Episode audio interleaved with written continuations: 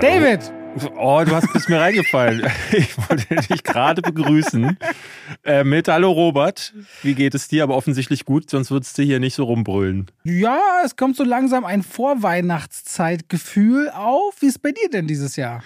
Wir haben den Baum schon geholt, der steht aber noch eingepackt rum, weil ähm, bisher sind wir wirklich nicht dazu gekommen. Ich habe gestern Nacht bis 3 Uhr an dem äh, Video für heute geschnitten. Was ist das Video von heute? Äh, Die schlechtesten Filme des Jahres.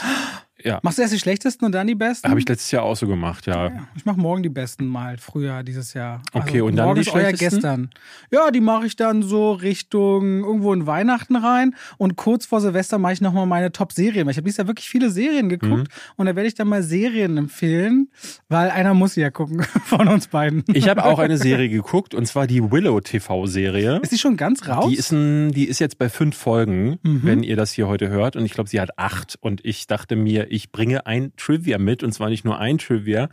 Äh, Hast du den Film von 1988 mal gesehen? Nein, deswegen habe ich ja auch Willow und also die Serie noch nicht geguckt. Achso, du hast da gar keinen, Bezug ah, du hast gar dazu, keinen so Bezug. richtig. Mhm. Ähm, weil ja Warwick Davis und Will Kilmer damals, das waren so zwei meiner Fantasy-Helden meiner Jugend, die so eine klassische Geschichte erzählt wurde äh, von George Lucas, der das tatsächlich erfunden hatte, äh, ist gleich ein Teil meines Trivias. Der hatte nach Star Wars, nach diesem Erfolg nämlich gemerkt, so dieses einfache Geschichten erzählen, ne, so von äh, einem Helden, der groß wird und eigentlich hat er ja auch so klassische Western und äh, Fantasy-Motive einfach ins Weltall ge gesteckt, hat er gesagt, das macht er einfach nochmal und zwar mit Fantasy-Filmen und hat da auch vom Magier und der bösen Zauberin und einem jungen Kind, was äh, die Erlösung für das Volk sein könnte. Darum ging es im Kern in, in Willow.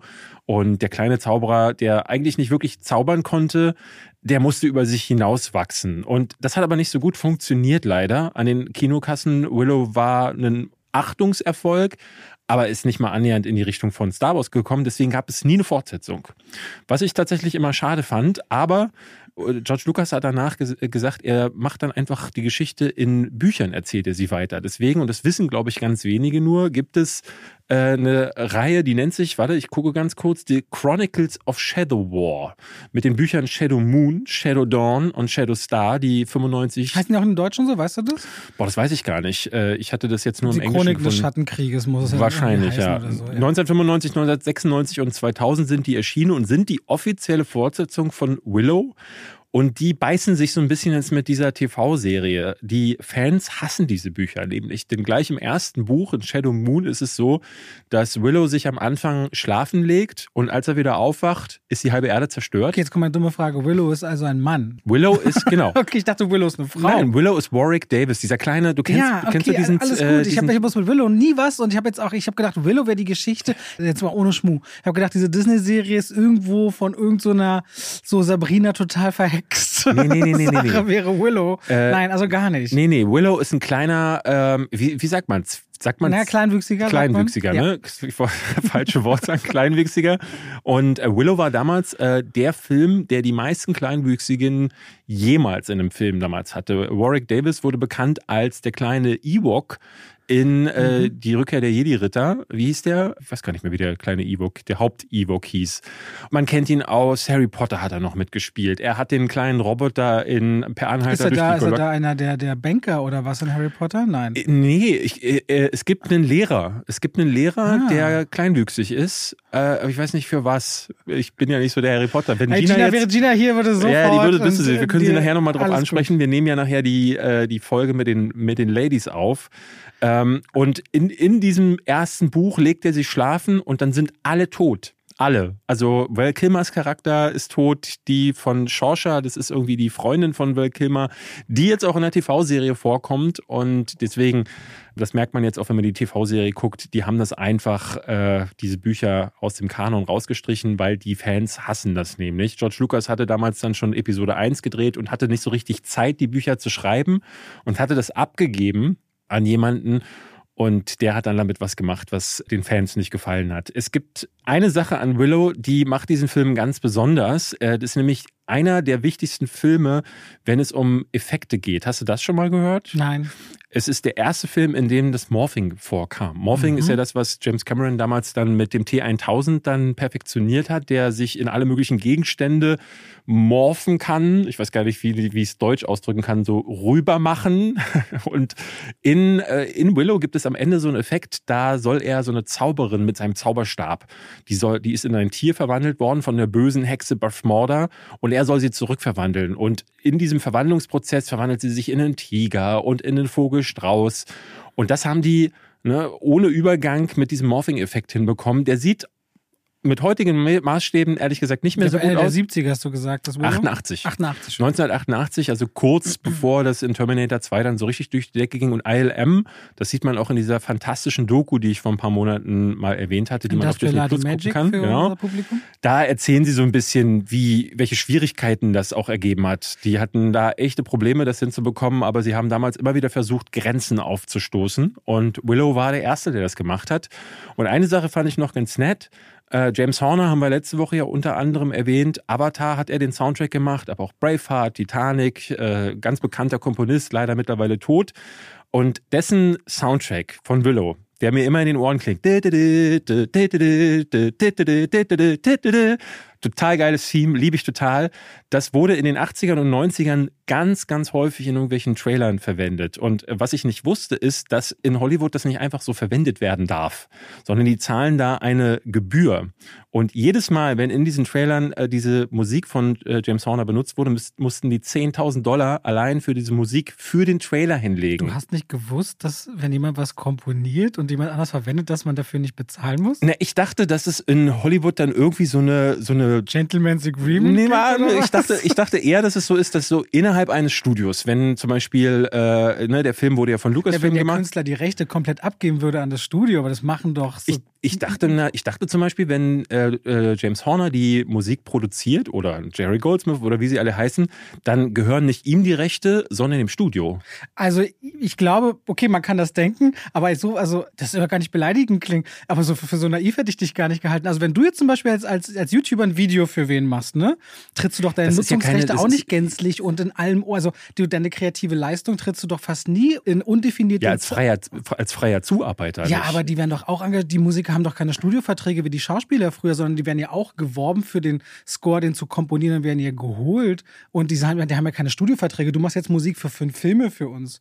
Also, ehrlich wäre, gesagt, wäre also ich, ich, ich, bin ganz Also offen. vielleicht bin ich auch völlig falsch, aber also ich hätte nie gedacht, dass man nicht heiden endlos viel Geld verdient, wenn man einen Tune macht, der immer wieder wiederkehrt, eine Melodie irgendwo. Ich dachte mir, weil was halt bei Titanic äh, relativ bekannt ist, ist, dass ja das eine oder vielleicht sogar immer noch der erfolgreichste ausgekoppelte Soundtrack ist. Letzte Woche hast du, glaube ich, noch gesagt, der erfolgreichste. Ich glaube, das ist, ist mhm. er auch immer noch. Und James Horner hat Millionen damit gemacht.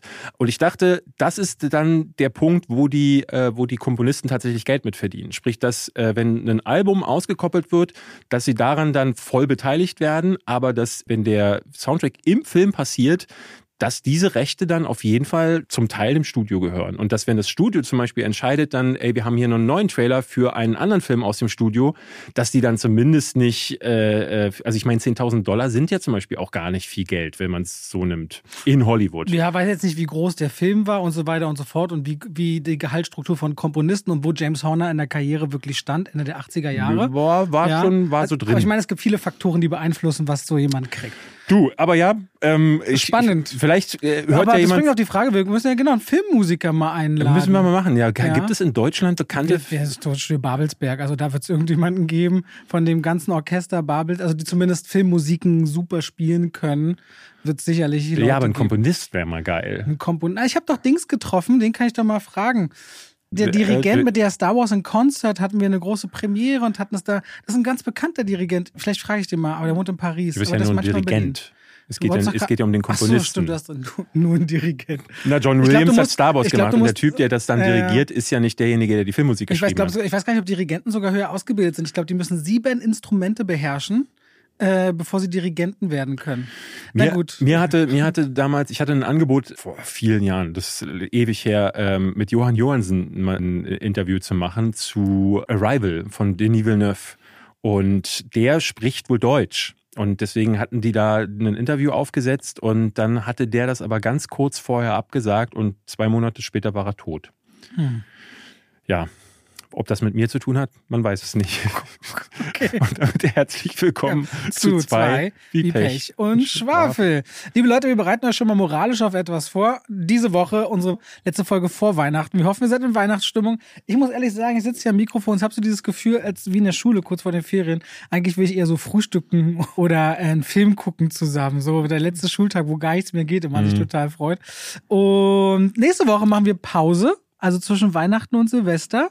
Ja, da arbeitet hier nämlich keiner im Studio. So ist es. Da machen wir dann auch einfach mal eine Pause und dann hören wir uns ganz wahrscheinlich im neuen Jahr sofort wieder mit einer Folge, wo die Caroline und die Gina beide dabei sind, unsere genau. Partnerin, sofern alles klappt mit der Aufzeichnung. Und dann machen wir nochmal eine Woche. Und dann machen wir nochmal eine Woche Pause. Ja. Alles voraussichtlich, also diese Woche, dann Pause dann eine Woche, dann Pause, oh, so, sofern alles so bleibt. Manchmal ja. passieren unvorhersehbare Dinge, aber das ist erst bei der grobe Plan. Ich bin nämlich vom 28. Dezember bis 13. Januar, wenn alles gut geht, im Urlaub. Ich sage extra, wenn alles gut geht, weil ich war ja noch nie so lange im Urlaub und deswegen denke ich mir, was da alles passieren kann, man weiß es David nicht. David allein in Bali. Okay und äh, war auch noch nie so weit weg, äh, zumindest im Urlaub. Und deswegen, es wird alles sehr spannend. Bali ist richtig weit. Das sind ja irgendwie, musst du ja umsteigen, 17 Stunden Flug oder über 20 Stunden Flug. Ja, Indonesien ist, alles, ist sehr, ist sehr alles, weit. Alles schlimm. Aber sehr, sehr schön soll es sein.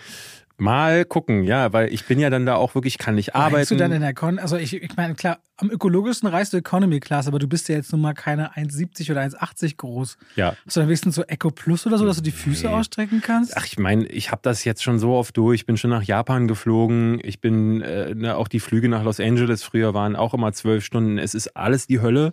Also alles über sechs Stunden ist die Hölle für mich bei meiner Körpergröße.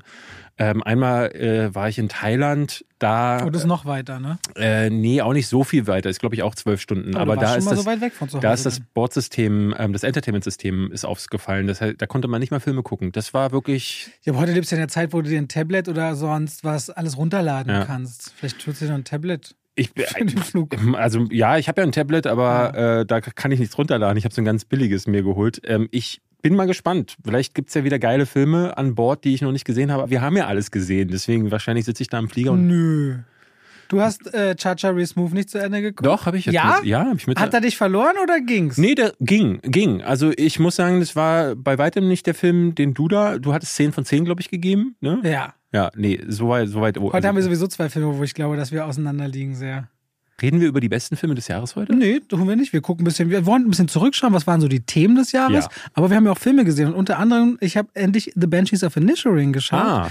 Aber ich habe auch Bardo gesehen. Und Den habe ich mir nicht angeguckt. Ach so. Ich bin ganz skurril, richtig begeistert von ja? Bardo, während Bardo die halbe, ja halbe Welt findet den Scheiße und ich bin richtig geflasht. Das ist oh, ganz, da ganz ich, abgefahren. Das Ding ist, ich habe vorgestern habe ich The Big Four geguckt. Das ist wieder so was ganz Skurriles. Wirst du, wirst du mich wieder auslachen für? Ich habe dich nie ausgelacht für irgendwas. Naja. Ich beurteile, ich finde ich mache gerade so die besten Liste und ärgere mich, dass ich die Innocenten die nachgeholt habe. Ach, den hast du nicht geguckt. Du hast so geschwärmt und jetzt äh, dachte ich, verdammt. Ist bei mir auch in der Liste. Gesehen. Ja, verständlich. Ja. Hast du schon so früh gesagt, dass er fantastisch war. Äh, ja, aber äh, Bardo war, war ich so, mh, der geht fast drei Stunden, ne? Und 2,40 und der ist auch, also pass auf, ich habe die erste, ich habe den auch unter, ich habe eine Stunde geguckt Red und doch dann, am besten gleich über okay. den. Ich will mal über Bardo. Wir fangen kurz an mit, ich habe Willow gesehen, ich habe The Big Four gesehen, ich erzähle heute was über die Frau im Nebel äh, White Noise oder das weiße Rauschen, habe ich auch noch nicht drüber gesagt. Ja. Ich habe noch den gestiefelten Kater 2 mit, um das klassische Kino zu bedienen. The Banshees of Inisherin. Bardo, die erfundene Chronik einer Handvoll Wahrheiten, so heißt er dann äh, in ganzer Länge. Und ich habe mal die zweite Staffel von Die Discounter geguckt. Ich weiß nicht, ob dir das was sagt. Hast du jemals Die Discounter gesehen? Ich habe davon gehört, ja. Das ist so Stromberg. Stromberg, Stromberg mit, The Office. Äh, Nur in einem Supermarkt. In einem Supermarkt. Also ah, okay. einem Discounter. Naja, dann erzähl also erst mal von Bardo. Bei Feinkost Kolinski in Hamburg-Altona. genau zu sein. Es gibt ja diese, hast du diese Reportage, ich weiß nicht, Spiegelreportage oder so, wo es um am Hamburger ja, der, der Penny. der der Penny. Der Penny, ja klar. Die Penny-Doku. Die von vor sechs, sieben oder zehn ja, Jahren ja. und dann gibt's aber auch neue jetzt. Die neue ist nicht so geil, aber die alte mit diesem, mit diesem Kapitän, der, was hat der? Der hat die Lizenz A, B, C und die zwölf. Irgendwie so. Das, das, der, ich habe die auf jeden Fall alle gesehen. So. Und die neuen Folgen gibt's ja nur, weil die alten so geklickt sind, so viel auf YouTube mhm. und danach immer wieder gefragt wurde. Ist ein ganz eigener Mikrokosmos, der da auf jeden Fall existiert. Aber so ist der Discounter nicht. Nee, das ist mir ist schon ein bisschen so auf hipper, also es ist, da reden wir gleich drüber. Okay, so, okay. Bardo Die erfundene Chronik einer Handvoll Wahrheiten heißt der neue Film von Alejandro González Inarito. Inarritu, In, sagt er Inari, immer. Inarritu.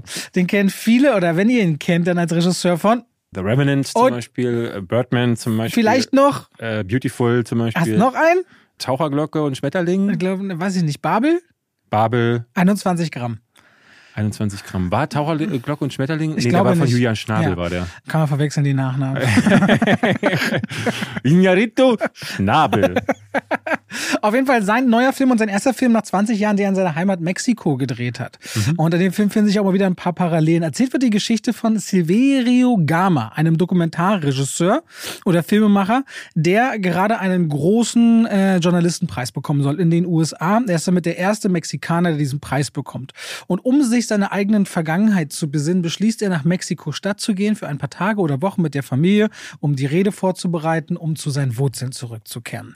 Insofern ist es die Parallele auch von Inarito, der nach Los Angeles ging, ursprünglich um Filme zu machen, wollte nur ein Jahr Genau, ja. bleiben Mhm. und der jetzt auch feststellte, und das ist so der Antrieb für diesen Film gewesen, ey, ich habe wesentlich weniger Zeit vor mir als hinter mir in meinem Leben. Es ist so viel passiert, ich will mal zur Ruhe kommen und deswegen wollte er diesen Film machen.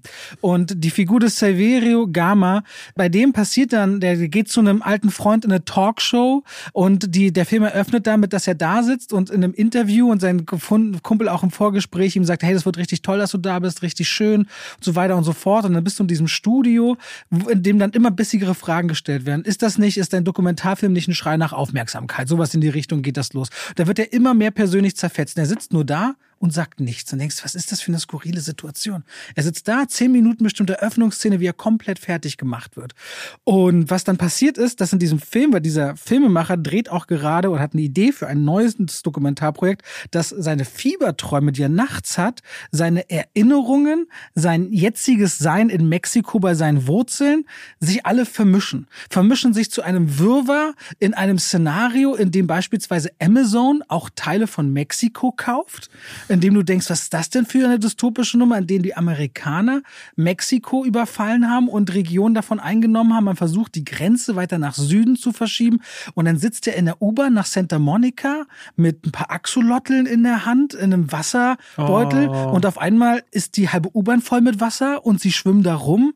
Und dann in seinem Apartment ist auf einmal Sand wie in der Wüste, wo du ihn später in der Wüste siehst. Und er läuft durch eine Wüste am Anfang, wo auf einmal Schatten auftauchen, aber keine Menschen dazu. Also Er ein bisschen geht- wie Birdman, er wo geht ja Men- auch schon er so geht Mensch- Tagträume drin er, Ne? er, ja, er geht menschenleere Straßen entlang, super viele Plansequenzen, manchmal drei, vier, fünf Minuten.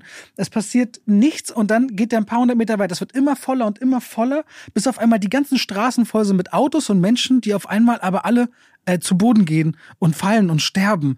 Und du weißt überhaupt nicht, was ist hier Erinnerung, was ist Traum. Er begegnet seinem eigenen Vater, wo er mit seinem Kopf auf einen Kinderkörper draufgemorft nach oben schaut. Also so, wie wir manchmal unseren eigenen Figuren oder Menschen begegnen aus unseren Kindheitserinnerungen mit dieser Perspektive, von unten nach oben zu schauen. Super künstlerische Bilder, die in Bardo sind, aber auch manchmal sehr nervig lange Sequenzen. Es gibt zum Beispiel eine krasse Tanzsequenz, wo 400 Leute auf einer Party tanzen. Er hat gerade ein super spannendes Streitgespräch hinter sich. Immer wieder gibt es Szenen, in denen geredet wird. Du hörst, was die Leute sagen, aber die Münder bewegen sich nicht. Und der eine redet mit dem anderen, als wenn er die Gedanken des anderen hören würde. Und du denkst, was sind denn das hier alles für stilistische Mittel? Und er selbst steht in der Mitte und hört einen ganz anderen Song von David Bowie, während alle ringsherum so lateinamerikanisch tanzen, rastet er voll aus und die Kamera fährt dann voll drauf, geht wieder weit weg und du siehst hunderte Leute und erkennst ihn gar nicht mehr drin. Und ich dachte so, nach der ersten Stunde, okay, das kann ich jetzt nicht. Und dann bin ich irgendwann nachts um halb zwei aufgewacht und ich merkte, ich kann heute nicht gut schlafen. War so ein bisschen melancholisch angehaucht. Und in dieser Melancholie guckte ich die nächsten eine Stunde 40 weiter und dann war das genau mein Film. Also so wie man manchmal nach hinten schaut und denkt so, man, was bereust du? Was war gut? Wofür stehst du eigentlich? Was war deine Kindheit? Wer sind so deine Wegbegleiter? Was nervt dich eigentlich? Der rechnet auch so mit Social Media ab und wiederum aber seine eigenen Kinder in diesem Film wieder mit ihm, dass er jetzt zwar so tut, als wäre er Mexikaner, dabei lebt er ewig in Los Angeles und hat mit Mexiko schon lange nichts mehr zu tun. Also es ist ein Riesenwirrwarr, wie man selbst manchmal mit sich und anderen ins Gericht geht im Leben. Voll mit Hoffnung, aber auch richtig voll mit Traurigkeit, mit super krassen Bildern, ultimativ künstlerisch. Also den Film finde man richtig toller, finde ihn richtig kacke, glaube ich. Du kannst auch nicht sagen, worum es geht am Ende. Aha. Das ist super. Ich, ich hatte weird. im Trailer halt gesehen, genau was du gesagt hast. Diese langen Plansequenzen, auch so ein bisschen diese Bilder, die auch erinnern an, an das, was Terence Malik ganz viel macht. Jemand läuft irgendwo Ja, aber lang, nicht so Kamera nervig. dreht, nee. nee, nee, das ist nicht so nervig, wirklich. Okay, also ich hatte mich so ein bisschen, ich habe die Pressevorführung leider verpasst und jetzt im äh, auf Netflix noch nicht geguckt, aber dann schaue ich mir den auch an, wenn du den so fantastisch Aber fandest. ganz- aber ist, also glaube ich, ein schweres Brett. Was hast du dir denn gegeben? Achteinhalb und acht dann. Aber Aha. auch erst zwei Tage später so richtig. Also ich merkte am nächsten Tag so, ich denke da immer wieder dran. Dieser Hauptdarsteller, der irgendwie so eine ganz spannende Aura hat, auch wenn gar nichts passiert. Und dieses so seinem eigenen Vater begegnen, der verstorben ist und dann seine eigene Rolle als Vater suchen und seinen Platz. Oder es gibt auch eine Szene, da steht der am Flughafen und in den USA, du kennst das ja, da kommst du an, da wirst du dann so gefragt, was sind sie hier? Vacation oder Business und so weiter. Und er sagt dann, wir wohnen hier und dann gibt es einen Visumstatus, der heißt irgendwie 02 oder so. Dann sagt ihm der Officer so, wenn Sie 02 sind, können Sie das hier nicht Ihr Zuhause nennen. Und er so, na, ich wohne hier seit zehn Jahren, ich arbeite hier, ich zahle meine Steuern, das ist mein Zuhause, hier ist meine Familie groß geworden. Er so, aber dann können Sie trotzdem nicht Ihr Zuhause nennen. Und da geht so ein Hass aus ihm heraus über die Frage, was ist Zuhause und Zugehörigkeit und wie kann ihm jemand verwehren, seinen Wohnort als Zuhause zu bezeichnen. Und ich dachte, das allein ist irgendwie total brillant. Habe ich so noch nicht gesehen. Aber Ja. es gibt ja so Filme, die so eine soghafte Wirkung haben, ne? Und ich muss sagen, Terence Malik ist da eigentlich ein Vergleich, der mir sehr. Äh, Also bei Tree of. Life zum Beispiel, den fand ich großartig, aber die Sachen danach fand ich unerträglich im Kino. Ich glaube, ich habe nie so oft dann irgendwann mein Handy, habe ich, also wollte ich nicht rausholen, aber wollte ich, also du weißt, was ich meine. So, meine Gedanken sind selten Aber so abgeschwiffen To the wie bei Wonder neueren. zum Beispiel, der kam, glaube ich, direkt nach äh, Ja, Tree of Life. da ging es bergab, fand ich. Und das war einer, den ich sehr mochte. Der hat ja von Beziehungen geredet und. War das äh, mit Ben Affleck äh, oder so? Genau. Ja, ne? Ben Affleck und, glaube ich, Kate Blanchett. Und der hat so von Beziehung erzählt auf eine Art und Weise, die mich total abgeholt hat. Und ich glaube, das sind so Filme, die bei dem einen gar nicht funktionieren und bei dem anderen in einer bestimmten Phase seines Lebens vielleicht genau etwas machen. Wer weiß. Gerade wenn du sagst, so, du warst dann melancholisch zu diesem Zeitpunkt, dann ist diese Melancholie des Films. Da war das richtig genau das. Ja, ich habe dann auch, das ist also richtig skurril. Ich habe diesen Film zu Ende geguckt, dann war es um drei. Dann habe ich beschlossen, um drei Uhr morgens, das war jetzt am, am Samstag zu Sonntag, ich mache jetzt Yoga. Also super skurrile Nacht, da habe ich um drei Yoga nach Bardo gemacht. Also weiß nicht, irgendwas muss der Film mit mir gemacht haben. Also Okay, keine. Ahnung warum. Dann lass mich doch von einem meiner Lieblingsfilme, vielleicht sogar dem Lieblingsfilm des Jahres erzählen, nämlich Die Frau im Nebel, aka äh, Decisions to Leave. Das ist der neue Film von Park Chan-wook. Den kennen wir von, Wann kann ich denn den sehen? äh, der kommt, äh, glaube ich, an in der ersten Februarwoche im Ich Kino. vergesse mal, ob das John Bon Woo, wer jetzt Parasite gemacht hat. Parasite war Bong Joon-ho. Okay, dann war, Woo dann war das, äh, dann war das ganz Old Boy. Genau, Oldboy. Oh, und Devil, warte mal, Mm, The Handmaiden zuletzt, äh. Lady Vengeance, Sympathy for Mr. Vengeance, glaube ich. Ja. Äh, Hat der nicht hier The Devil, nicht The Devil Inside? Heißt der The Devil Inside, der koreanische? nee, Naja. nee, du meinst, oh Gott, jetzt weiß ich ehrlich gesagt gar Okay, nicht. die Frau im Nebel. Genau, die Frau im Nebel. Sagen wir mal so, für mich ist es ein Favorit für den Auslands-Oscar, wenn nicht sogar, wenn er nicht sogar den Parasite macht und für äh, auch den Hauptoscar nominiert wird. Park Chan-wook macht ja seit schon ein paar Jahren nicht mehr diese gewalttätigen Rachethriller, äh, wie zum Beispiel Oldboy oder die Vengeance-Filme, sondern ähm, ist so ein bisschen zuletzt in diese Richtung Hitchcock gegangen. So Thriller mit Krimi-Ebene, aber auch äh, ne, gerade The Handmaiden hatte so ein bisschen Erotik auch mit dabei. Decisions to Leave oder Die Frau im Nebel ist jetzt eine Romanze, aber auch wieder so keine Romanze, die von A nach B erzählt wird, sondern eigentlich geht es hier um einen Mordfall und einen, ähm, einen Polizisten, der soll diesen Fall aufdecken und der äh, leidet unter Schlaflosigkeit, weil der irgendwie durch die Fälle wird er so zu sehr aufgewühlt, in seiner Ehe scheint er irgendwie unglücklich und dann finden sie am Fuße eines Berges jemanden, der da scheinbar runtergestürzt ist. Und sie haben aber gleich den Verdacht, hm, so richtig kann das nicht mit rechten Dingen zugegangen sein. Und sie holen dann seine Frau rein, die sie interviewen, um dann zu fragen, ne, wie war das Verhältnis? Und da merken sie schon so, irgendwas ist mit dieser Frau komisch.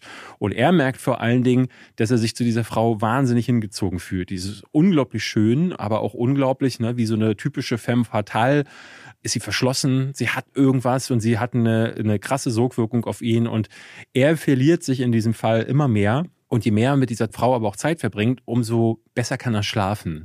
Das heißt, er verliebt sich nach und nach in sie und dieser Fall löst sich quasi nebenbei so ein bisschen mit auf und das wird zu so einer ganz verqueren Love Story, die nebenbei aber auch noch so eine so eine Detective Klingt Story so ein ist. Pakt mit dem Teufel oder so. Ja, so ein bisschen, aber ne, man kennt diese Art, ne, wenn ich das jetzt so erzähle, Aber sie existiert wirklich, ja? Das würde ich nicht sagen. Ja! Äh, äh, nee, nee, nee, nee. Eine interessante Frage ist kein gestellt. Spoiler. ähm, aber ich, äh, es ist auf jeden Fall eine Geschichte, bei der ich sagen kann, was auch immer ihr jetzt auch beim Hören denkt, so wie sie enden könnte, wird sie nicht enden. Ja, das schlägt allerlei Haken. Es ist aber ein Film, ich habe selten so schöne Bilder im Kino gesehen. Ich habe selten ein besseres Editing gesehen. Es ist so ein toll geschnittener Film vor allen Dingen. Er hat einen tollen Soundtrack. Die Bildkomposition, da möchtest du dir die Finger lecken. Das ist irre. So, und das ist, ist jedes Mal eine Frage, die ich mir stelle, was gibt man den Südkoreanern zu essen, dass die bei dem beim, Nichts. nichts, vielleicht ist es das, ja. Oder eine ganz spezielle Form von Cornflakes. Das ist krass. Also, ähm, die haben eine meisterhafte Kontrolle über das Medium Film. Und Park Chan-wook hat da immer wieder Situationen, die er aufbaut, wo ich ich musste laut lachen und ich lache selten laut, das sage ich ja hier immer wieder. Und dann gab es wieder Situationen, die waren bewegend und traurig. Und das ist so krass, das hat Parasite ja auch gemacht. Ne, Das ist so ein Genre-Mischmasch, der nicht so richtig funktionieren durfte und es dann aber doch tut, weil Trauer und Freude irgendwie ganz nah beieinander liegen. Ein Film, der das dieses Jahr auch für mich geschafft hat, war Banshees of Inisherin, der auch so alles gleichzeitig war. So, du, da fängt schon an, die Augen zu Alles schmunzeln. gut, ich bin sehr gespannt, gut. was gleich kommt bei der Kritik. Und ich war ganz hin und weg. Und das bin ich so selten, dass ich hin und weg bin von Filmen. Das ist für mich, glaube ich, meine Nummer eins dieses Jahres. Das ist schön zu hören. Übrigens bei den Rankings eine Sache, falls ihr euch dann wundert, wenn ihr das bei uns seht, David zum Beispiel packt immer alle Filme in ein Jahresranking, die er in dem Jahr gesehen hat und ich immer nur die, die in dem Jahr gestartet sind. Das heißt, Genau. dieser Film, den kriegt er wahrscheinlich dann in meiner Liste in einem Jahr Ende 2023 zu sehen. Naja, das Ding ist bei mir, äh, ich mache es ja anders als bei du. Als bei du. Als bei du bringe ich ja nicht zu jedem Film was. Und eine Frau im Nebel würde ich keine Einzelkritik zu machen. Werde ich wahrscheinlich im Just, Just Watch nochmal erwähnen, aber da gehen solche Filme immer ein bisschen unter, ne? weil die Filme, die geklickt werden, ist natürlich Black Adam und Avatar. Und Ja, das will ich nicht akzeptieren, deswegen mache ich eben diese null, also diese Ja, wenig Klicksachen das zwischendurch. bestgeklickte Video des letzten Jahres ist oder ein Special mittlerweile Effect nicht. Video. Hä? Ist ein Special Effect Video, oder? Ja, aber die Nummer zwei ist die schlechtesten Filme des Jahres. Und es ist davon auszugehen, dass auch dieses Video jetzt wieder mehr Aufmerksamkeit bekommt als alle anderen äh, Filme ähm, und die besten Filme auch. Und deswegen ist es mir immer wichtig, dass ich bei den besten Filmen Filme auch noch mit reinpacke, die sonst keine Aufmerksamkeit bekommen Ja, und die würden. auch bald gesehen werden können. Genau. Und wo die Leute sich ein bisschen drauf freuen können. Falls ihr jetzt wenn ihr mich fragt bei die Frau im Nebel, äh, bei uns ist es immer so, die Pressevorführungen sind normalerweise immer so ein paar Tage oder Wochen bevor Kinostart. Aber alles, was so Award-Appeal hat Richtung Oscars, kriegen wir die Filme fast auf drei oder viermal zu sehen. Auf drei Monate vor Start, dann zwei, dann ein und dann kurz vor Start. Die Frau im Nebel, wenn ihr die Folge jetzt hört, müsst ihr noch fast sechs Wochen drauf warten. 2. Februar startet der erst in Deutschland. Aber könnt ihr euch ja notieren, ihr verpasst also nichts, müsst euch, müsst euch bloß merken, Anfang Februar, die Frau im Nebel. wir reden da bestimmt nochmal drüber, wenn du ihn dann gesehen hast. Ja, Aber das- ich wollte nur einfach, weil gerade jetzt um diese Zeit, weil der Podcast ist erst im zweiten Jahr, passiert es öfter, dass wir über Filme reden, die oft noch Wochen vorausliegen Ja. und nicht wie sonst im Verlauf des Jahres über Filme reden, die auch exakt in dieser Woche starten. ich glaube aber, dass die Leute mittlerweile langsam kennen, so das. Ja, ich wollte es, naja, man wundert sich immer, wie oft schon immer das Gleiche trotzdem gefragt wird. Ich habe aber einen Film, der diese Woche im Kino startet. Hau raus. Der gestiefelte Kater 2. Da meintest du ja, dass die Presse international den Film komplett durchgefeiert hat. Hast du mir nicht einen Screenshot geschickt, dass du über. Nee, warte mal. Nee, du hast mir Ach so, eingeschickt. ich habe das auf Twitter gesehen, Leute, äh, ist der wirklich gut? Und ich gucke so, oh, der scheint wirklich gut zu sein. Dann habe ich mich reingesetzt und dachte, der ist ja wirklich gut. Ja? Ja, also der gestiefelte Kater ist damals ja in Shrek 2 aufgetaucht, vor 13 oder 14 Jahren. Dann hat er seinen Einzelfilm vor elf Jahren bekommen. Und ob du jetzt elf Jahre später wirklich so nochmal eine Figur rausholen kannst, wo du denkst, hm, Ja. hat das noch irgendwie, funktioniert das irgendwie? Und die Geschichte ist eigentlich relativ einfach. Erst einmal, der gestiefelte Kater ist wie immer ein Draufgänger. Du hast am Anfang schon ein Riesending, das der löst. Einen Rie also wirklich einen Riesen, gegen den er kämpft. Ein Dorf befreit. Und in den Feierlichkeiten, er ist gerade der große Held, kriegt er eine fette Glocke auf den Kopf und stirbt. Aber er stirbt auch nicht, weil er ist dann mehr oder weniger beim Arzt, bei dem er anscheinend schon öfter ist. Und der sagt, Mann, du bist so ein Draufgänger. Und der Kater immer wieder, ach, dem Tod lache ich ins Gesicht. Oh, dann ich natürlich immer an Simba aus König der Löwen denken muss, der das ja auch so sagt. Und dann sagt ihm der Arzt so, wie viele Leben, also er, der Kater sagt, ja, ich habe doch neun Leben, was auch immer. Und der, dann gehen sie halt durch, wie oft bist du denn wirklich gestorben? Und der Kater geht durch und merkt, achtmal war es und ein Leben hat er noch. Und was dann passiert ist, dass der, der sonst nie Angst hat und furchtlos ist, auf einmal feststellt, dass Sterblichkeit etwas ist, mit dem man sich konfrontieren Ah, muss. Und damit passiert etwas, wo er sagt, ich habe zum ersten Mal Angst in meinem Leben. Und dann kommt diese typische Aussteiger-Story. Er beschließt seinen Hut, alles abzulegen und als normale Katze erst einmal zu leben und landet bei einer irren Katzenlady, wo er das erste Mal in ein Katzenklo machen muss, wo er Trockenfutter mit anderen essen soll, wo er sagt, hier gehöre ich eigentlich nicht hin. Und damit ist totales Identifikationspotenzial, dass jemand sagt, ich habe mich verloren, aber ich will wieder zurück. Aber wie soll ich das machen, wenn ich auf einmal sterblich bin und etwas wirklich zu verlieren habe? Und trifft dann auf alte Weggefährten, auch auf Kitty Samtpfote, das ist eine Katze, mit der es eine eigene gemeinsame Vergangenheit gibt, und auf einen Hund, der gern auch irgendwie eine Katze wäre, was eigentlich ganz sehr sich reingemogelt hat zu dieser Katzenlady und eigentlich unter dem Haus lebt, aber immer und so entsteht so ein unwirkliches Trio rund um die Sage eines besonderen Waldes, der verflucht ist, aber in dem herrscht ein Ort eines letzten Wunsches. Du kannst dir einen Wunsch dort erfüllen. Der Kater will natürlich seine neuen Leben zurück. Und jeder hat so sein eigenes Ziel. Und da gibt's auch eine andere, eine Gruppe von einer Frau, die mit drei Bären zusammenlebt und einem Typen, der wiederum eine Kiste voller magische Dinge hat, die er ständig rauszieht. Also dieser ganze Film ist wie immer alles aus der Welt von Shrek, voll mit Märchenanleihen. Also dieser, dieser Ultra-Bösewicht hat zum Beispiel die ganze Zeit die Grille aus Pinocchio auf der Schulter sitzen. Die versucht gewissen zu sein, aber immer daran scheitert, wie böse dieser Bösewicht ist und daran völlig verzweifelt. Und so hast du diese ganzen Märchenanleihen und die Suche nach diesem magischen Wald, der sich aber immer so formt, je nachdem, wer gerade auf der Suche nach dem Wunsch ist. Also für den einen ist es eine Todesfalle und für den nächsten ist es eigentlich nur ein Rosengarten, durch den man läuft. Dadurch ergibt sich eine total kreative, teilweise ein bisschen überladene Geschichte, aber vor allem äh, richtig, richtig schön, weil man diesen Kater versteht und der wird manchmal extrem düster, weil dieser Kater, der Angst vor dem Tod hat, wird von einem Wolf gejagt mit so Todesklingen in der Hand, der immer, wenn er auftaucht, mit so runden Sicheln, der immer, wenn er auftaucht, nur im Schatten siehst du die roten Augen, diese Silhouette, alles schwarz und der Score ist in dem Moment so richtig Todesmelodie wie bei einem Western und du hörtest in der Presse immer, wenn der auftaucht, so alle also viel zu gruselig für Sechsjährige, Ja. taucht dieser morbide Tod irgendwann auf, der sagt, ich bin gekommen, um dich zu holen. So. Und irgendwann muss sich halt dieser Kater dem Tod letztendlich seiner Angst stellen. Ja, und das baut sich dann wirklich so auf, dass ich dachte, hä, das kriegt mich ja wirklich. Und es kommt zu einem Punkt, ich weiß nicht, ich würde es gerne erzählen, aber ich habe Angst, etwas zu spoilern. Aber ich spoilere nichts über die Handlung, sondern eher um den Ausblick, wo geht das mal hin? Und ich weiß nicht, ob ich das erzählen soll oder nicht. Ich kann es jetzt erzählen und wenn Mir wurde letzte Woche geschrieben, ich habe bei Avatar letzte Woche schon zu viel Ja, gespoilert. das verstehe ich. Das habe ich gar nicht. Das ist Ja, absoluter aber- Unsinn. okay, okay, also ja- wenn man den Film sieht, würde man sehen, dass ich nicht viel gespoilert Ja, habe. das ist ja immer die Frage, wenn du es erst im Nachhinein weißt. Ich sage es jetzt und wenn wir beide beschließen nach dem Gesagten, das schneiden wir raus, hört ihr gleich gar nichts und einen krassen Schnitt zu dem nächsten Thema.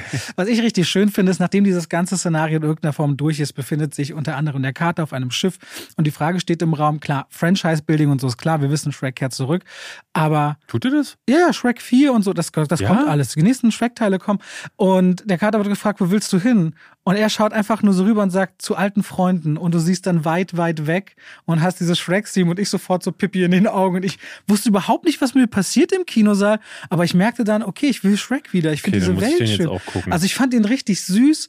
Es gibt diese einen Schurke, wenn ich habe den leider in Deutsch gesehen, von Oliver Kalkofe gesprochen. Der ist leider mir zu anstrengend. Das ist so ein bisschen äh, nervig leider. Aber ansonsten, ich war völlig überrascht, dass ich so den mochte. Was für dich vielleicht noch ganz wichtig ist oder für alle zu wissen ist, die haben komplett den Animationsstil gewechselt bei DreamWorks und machen das komplett in dem Stil von Spider-Man, in Spider-Man. the Universe. Ah, Komplett auf diese Art ist der ah gemacht. interessant. Ja.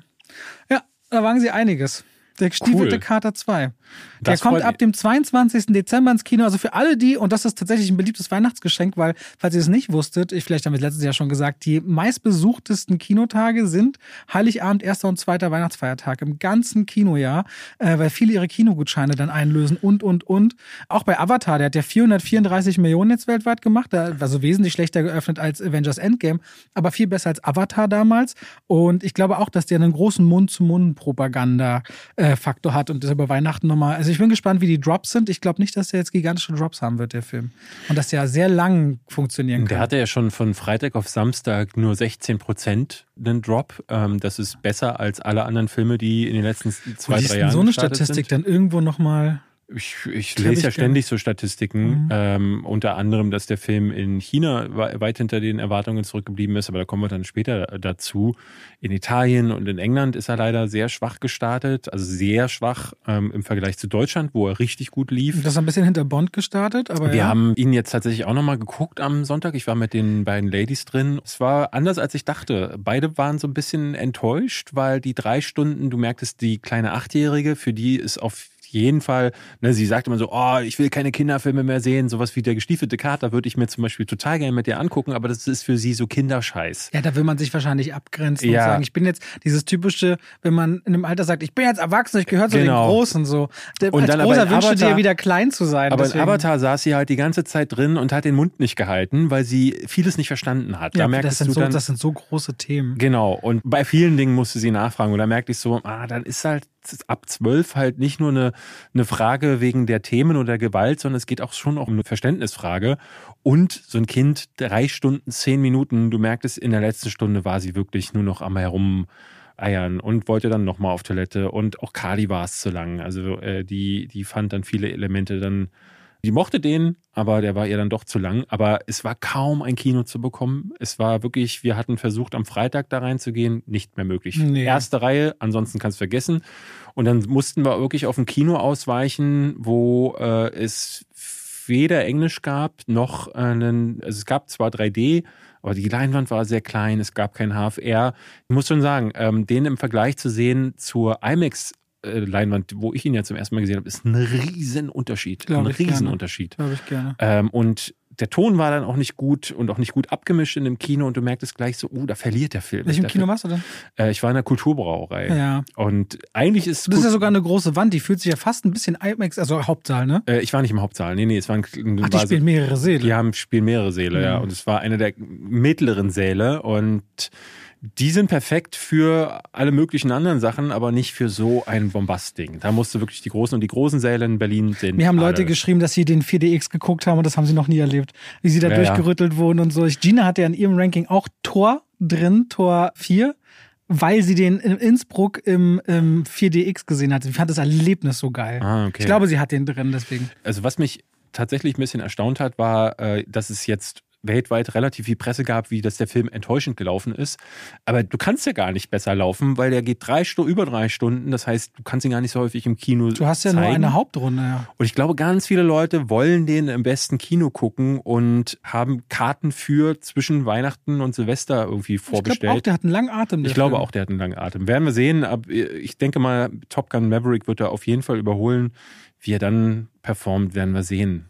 Hast du die Delfin-Show, Shit-Show mitbekommen um James Cameron? Ich habe es irgendwie so am Rande gehört. Die haben einen, den Premiere Film in Japan gezeigt. oder so und da war dann in so einem Delfin-Show. Im Delfinarium, Was ne? natürlich völlig konterkariert, ja, ja. Avatar Aber war, 2 war. James Cameron da anwesend? Ja, er sagt, Welcome to the premiere of Avatar, The Way of Water. Und dann springen die Delfine vor ihm rum und denkst so, Das ist ja skurril. Alter, also in der Vegan-Community, also ist so schon ein Aufschrei, aber da richtige Hasswelle, richtig übel. Ja, er kriegt gerade viel Feuer. Ich habe gestern gesehen, auf TikTok ist ein Clip viral gegangen. Da haben irgendwelche Fans vor irgendwas, ich weiß nicht, ob es ein Studio oder ein Hotel oder was auch immer war, da kam er dann raus und die wollten Autogramme haben und äh, dann ist er nicht nur an ihnen vorbeigelaufen, woraufhin die Fans ihn ausgebuht haben, dann hat er ihnen auch noch einen Stinkefinger gezeigt und das Ding geht gerade viral und die Leute sagen dann so, ah, dieser Arsch. Ne, man hört immer, er wäre so ein Schwein und jetzt zeigt es sich, wir gehen alle nicht in Avatar und ich denk so, Mann, James, also ich bin voll dabei, wenn man sagt so, der ist niemandem was schuldig, der muss nicht sich dahinstellen und nach einem langen Arbeitstag noch irgendwelche Autogramme geben. Jeder weiß. Ja, aber man ist, wenn Leute, also wenn nicht davon reden, humble zu sein, so wie das zum Beispiel Dwayne Johnson immer gerne macht, man hat als Kontrast jemanden wie Tom Cruise, der immer, in jedem Moment alles, ich, ne? Ja, und auch ein Will Smith, aber das, das ist halt das eine Extrem, ne? Das muss man nicht sein. Aber ich finde, was man nicht tun muss, ist ein Stinkefinger Ja. dann zu zeigen. Ich habe das einmal bisher erlebt, dass ein Hollywoodstar, ich stand einen Meter daneben, der Presse den Stinkefinger Ja, gezeigt ja, hat. ich weiß wer. Du weißt wer, Darf das ich konnte sagen? ich auch nicht fassen. Ich war- naja, ich stand ja gut, daneben. stand, du standst daneben. Robert Downey Jr. war das. ja. Bei was? Dr. Doolittle? Ja. Ja. Aber Robert Downey Jr. hat diesen, hat diesen Ruf ja auch. Äh, man weiß es nicht. Ja, äh, Apropos Robert Downey Jr., wir könnten auch über den Oppenheimer-Trailer eigentlich. ja, ich hatte dir die Tage ja geschrieben. Ähm, Der ist ja jetzt offiziell raus, der Trailer seit Montagmorgen. den meinte ich gar nicht. Ach so. Nee, ich hatte, ähm, es gab irgendwie eine abgefilmte, geleakte Version. Da hat irgendjemand im IMAX gesessen, weil, muss man dazu sagen, es gab von äh, Oppenheimer ein IMAX-Special, das vor Avatar gezeigt wurde. Und ich glaube noch zu irgendeinem anderen Film. Und das waren so kleine Szenen aus dem Film, die äh, auch Dialogsequenzen äh, beinhalteten. Und die wurden jetzt im Trailer gar nicht gezeigt. Und ich muss sagen, diese kurzen IMAX-Szenen ähm, mit diesen Dialogen, die haben mich viel mehr abgeholt als der Trailer. Der Trailer hat auch auf jeden Fall eine krasse Sogwirkung, sieht total toll aus. Aber ähm, das, was man da sah, da dachte ich so, oh, spannend. Also auch die Themen, ne, wie Oppenheimer da, um was es da im Hintergrund auch zu gehen scheint, auch so, ähm, er sagt im IMAX-Screening, sagt er einen Satz äh, zu irgendeinem Wissenschaftler, ich glaube, der sieht so aus wie Albert Einstein und er fragt ihn, was ist denn eigentlich, wenn die Kettenreaktion nicht endet? Dann sagt Albert Einstein, dann geht die Welt zugrunde. Und das kommt im Trailer gar nicht so rüber, dass diese Entwicklung dieser Bombe die Welt Naja, ja, hat. aber es kommt ja, ja, also ja, es gab ja immer, sagen wir mal als kleine Variante, äh, diese Angst beim Millennium damals. Was Ja. passiert, wenn die Uhr in der Rechner umfällt? Ja. Gibt's den globalen Blackout? Ja. Ne? ja, und ich meine, ohne Einstein kein Manhattan Project. Ich bin gespannt, was für eine Rolle der überhaupt einnimmt in Ja, ja. Oppenheimer. Aber ich bin sehr froh darauf, einen Christopher Nolan-Film oder freue mich darauf einzusehen, wo hoffentlich Zeit mal wieder nicht so eine große Rolle spielt. Weil ich sehe mich zu den Zeiten von einer meiner, also irgendwie ist Prestige ja immer noch so irgendwas, was, wenn er linear erzählt. Und ja, wobei er da ja auch schon sehr ja, er verzwistet, macht aber, Ja, ja. aber diese Zeitverschachtelungen sind nicht so dominant. Also gefühlt ist Batman Begins sein stringentester Film.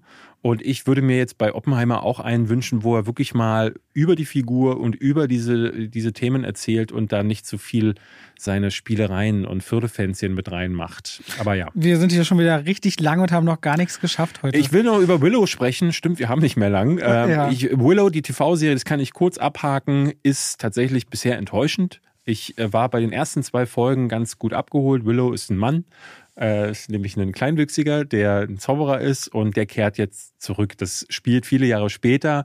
Das kleine Baby aus äh, dem Willow-Film ist jetzt ein äh, junges Mädchen und äh, die wurde ja im, in Willow schon als die Rettung der Menschheit verkauft und jetzt wird quasi so ein bisschen eine Geschichte erzählt, wie wird sie denn dazu oder wird sie das überhaupt? Und es gibt, wird eine neue Quest quasi äh, offeriert und Willow wird dann von den Leuten, ne, sie tut sich so eine Party zusammen, auch wirklich wie so eine Dungeons and Dragons Party mit so einem Krieger, der so ein bisschen grummelig ist und dann gibt es so zwei Freundinnen, die Mir sind klingt das so so ein bisschen wie eine härtere Version von der Zauberer von Oz, so ein bisschen. äh, ja, ja, ohne nur halt ohne Löwe und Ja, äh, ja, aber so eine Gruppe halt. ja, genau. So eine Gruppe, die loszieht. Dungeons and Dragons kommt ja nächstes Jahr äh, in die Kinos. Da haben wir dann wirklich so einen Film, wo äh, auch eine Party loszieht. Und die holen sich dann Verstärkung durch Willow, der der einzige verbliebene Zauberer ist, der eigentlich immer noch nicht so wirklich zaubern kann.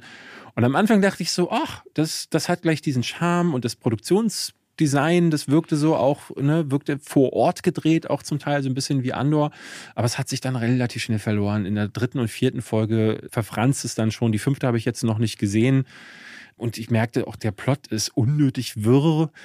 Ah, so ganz hat mich, hat mich das nicht abgeholt. Irgendwann kommt ein Metallica-Song, der in irgendeiner Action-Szene einspielt. Mm, Das war mir alles nichts. Also bisher ist der Ton, den sie anschlagen, nicht so richtig meiner. Und du merkst vor allen Dingen, dass da wieder ein Problem ist, was ich mit Serien ganz häufig habe, dass der Film vorher in den anderthalb Stunden halt wirklich gut funktioniert hat, weil er sehr kondensiert eine kleine Geschichte erzählt hat, die, das hat George Lucas ja selbst zugegeben, wirklich einfach sehr banal ist.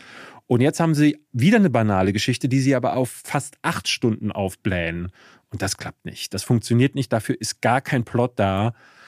Und es wird gefüllt mit Gesprächen zwischen den Charakteren, die so semi-interessant sind und Plotentwicklungen, die auch so semi-interessant sind. Mit auch eben wieder sehr, ne, dann kommt ein Bösewicht, der, ach, ach, das hat alles nicht funktioniert für mich. Also deswegen bisher echt enttäuschend für Fans des Schaue ich also nicht. Kannst du dir eigentlich, also Ja, bisher, bei, bei Disney Plus habe ich jetzt angefangen, Only Murders in the Building endlich mal zu schauen, weil Ja. die ja auch sehr beliebt ist. Aber ich am Anfang. Ja, bei Disney Plus habe ich echt so ein bisschen das Gefühl, dass so dieses Herzblut fehlt. Es ist halt, äh, ne, wir hatten es jetzt ja mit einigen Serien, aber es ist jetzt schon wieder so eine. Andor war gerade ein sehr positives Beispiel, aber Willow ist auch wieder eine, wo man sich denkt, so, Solange man im Disney-Segment ist. Ne? Also wir reden jetzt gleich über einen Film, der wird auch auf Disney Plus landen, früher oder später, weil es ein Fox Searchlight-Film ist. Und David meinte schon letzte Woche in einem Podcast zu mir, guck mal auf die Golden Globes, Robert. Alle Nominierungen bis auf eine. Disney hat 41 Nominierungen bekommen. 40 davon sind fast alles Fox Searchlight-Titel. Ja. Und damit früher oder später Titel, die auf Disney Plus landen ja, werden. Ja. Die Rede ist nämlich von The Banshees of Inisherin. Inisherin ist eine kleine Insel an der Galway-Küste in Irland. Fiktiv, aber gibt's glaube ich nicht.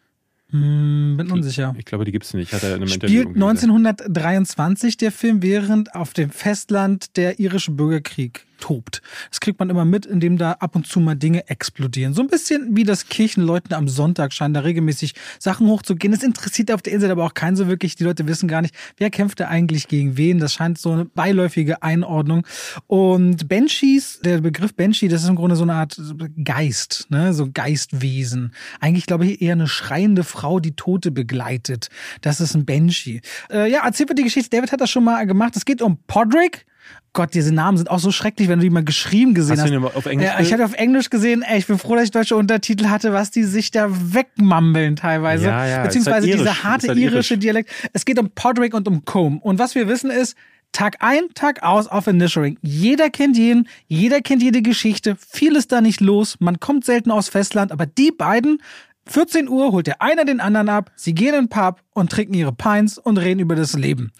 Und Heute ist aber alles anders, denn Podrick will kaum abholen und kaum hat keinen Bock mehr auf Podrick. Und da kann man noch so denken, hey, ist der 1. April, ist es ein Aprilscherz? Aber Pustekuchen. Komm, mach klar, ich habe keinen Bock mehr auf dich. Du hm. bist mir zu einfach. Der würde sagen, zu dumm. Hast du mir damals, glaube ich, so erklärt. Sagt er doch, glaube ich, sogar. Äh, weiß ich gar nicht. Aber ich glaube, er redet mit anderen. Ich glaube, er sagt mir das gar nicht direkt ins Gesicht. Ja, aber die, also es ist ein Und damit, und damit kommt der andere auch überhaupt nicht klar, kann das nicht verstehen. Und damit entsteht ein Film, eigentlich im Grunde um verlassen und verlassen werden. Ne? Nur nicht, dass es jetzt eine Ehe oder eine Beziehung zwischen Mann und Frau oder welchen Geschlechtern auch immer ist, sondern zwei Freunde. Und der eine kann nicht verstehen, was habe ich denn getan? Der hat nämlich original gar nichts getan. Und der andere, der sagt, eigentlich bin ich unglücklich mit dir, so wie es ist. Ich habe keinen Bock mehr auf dich. Und der ganz harten Strich zieht und sagt, komm mir nicht mehr zu nah, sonst tue ich etwas was mir selbst wehtut. Was, in den Trailern wird es ja schon verraten. Ja, ich habe die nicht gesehen. Er droht in den Trailern damit, sich die Finger abzuschneiden. Es ist so ein Phänomen übrigens, da wollte ich mit dir darüber reden. Ich habe dieses Jahr so wenig Trailer geguckt wie noch nie. Ich versuche so viele Filme zu gucken, ohne die Trailer zu Aber du lädst doch sogar viele hoch. Ja, aber ich bespreche sie nicht mehr. Und ah, damit sage ich dann zu du Gina. nur den Trailer noch? Deswegen sage ich zu Gina ganz oft, kannst du den bitte hochladen, aber ich will den gar nicht gucken. Ah. Weil ich, deswegen weiß ich auch gar nicht mehr, was gezeigt wird, weil das bringt mir irgendwie mehr Freude, die Trailer nicht zu sehen, zu filmen. Ich gucke halt alle Trailer, außer bei so Sachen, also bei Avatar zum Beispiel habe ich die alle Trailer ab dem ersten nicht mehr geschaut, weil ich dachte so, ich will da reingezogen werden und ich habe beim ersten schon gesehen, yo, das, ich weiß, worauf ich mich einlasse. Bei den meisten anderen hat man so das Gefühl wie bei Black Adam, das ist sowieso so viel Quatsch, der in den Trailern passiert. Das ist dann egal, ob man die guckt. Viele verraten ja leider halt auch äh, irre viel, deswegen ja. ist es manchmal echt gefährlich. Ich hatte jetzt auch bei Indiana Jones, hast du den gesehen? Ja, ne? Ja. Bei dem hatte ich zum Beispiel das Gefühl, hinterher nicht zu wissen, ob es eine gute Idee war, den zu sehen weil ich gleichermaßen skeptisch wie vorfreudig war. Und das ist so diese typische Sorte Film, den musst du dann hinterher gesehen haben. Aber ja, äh, ich glaube, Leute, die gar keine Trailer gucken, für die ist das dann schon ein Spoiler. Aber auch, okay. da muss ich sagen, nee, ich weiß, irgendwo müssen wir hier eine Grenze einfach, ziehen. Ich weiß, wo es schlichtweg nicht, ob das, wenn es im Trailer vorkommt, dann ist okay. Kommt drin vor, ja. Also, die beiden, und das ist diese Geschichte, das ist der neue Film von Martin McDonough, der hat ja vorher Three Billboards Outside Ebbing, Missouri gemacht. Der hat Brügge sehen und sterben gemacht, der eigentlich mein heimlicher Lieblingsfilm von ihm ist. Und auch beide Hauptdarsteller, Brandon Gleason und Colin Farrell, kehren hier zu zurück als Duo vor der Kamera, aber auch natürlich den, finde ich, großartigen Sieben Psychos oder Seven Psychos. Und was aber diese drei Filme irgendwie gemeinsam haben, sie haben immer erstmal ein bisschen eine merkwürdige oder eine wirre Geschichte. Die eine geht um zwei Profikiller, die zweite Geschichte wirklich um einen Haufen Psychos und eine Handlung, wo du denkst, einer will noch ein Drehbuch schreiben und ein Hund hängt mitten drum und du fragst dich, was ist das denn für eine abgedrehte Geschichte? Und die Geschichte einer Mutter, die eine Form von Gerechtigkeit sucht für ihre Tochter. So war das, ne? In Three mhm, Billboards.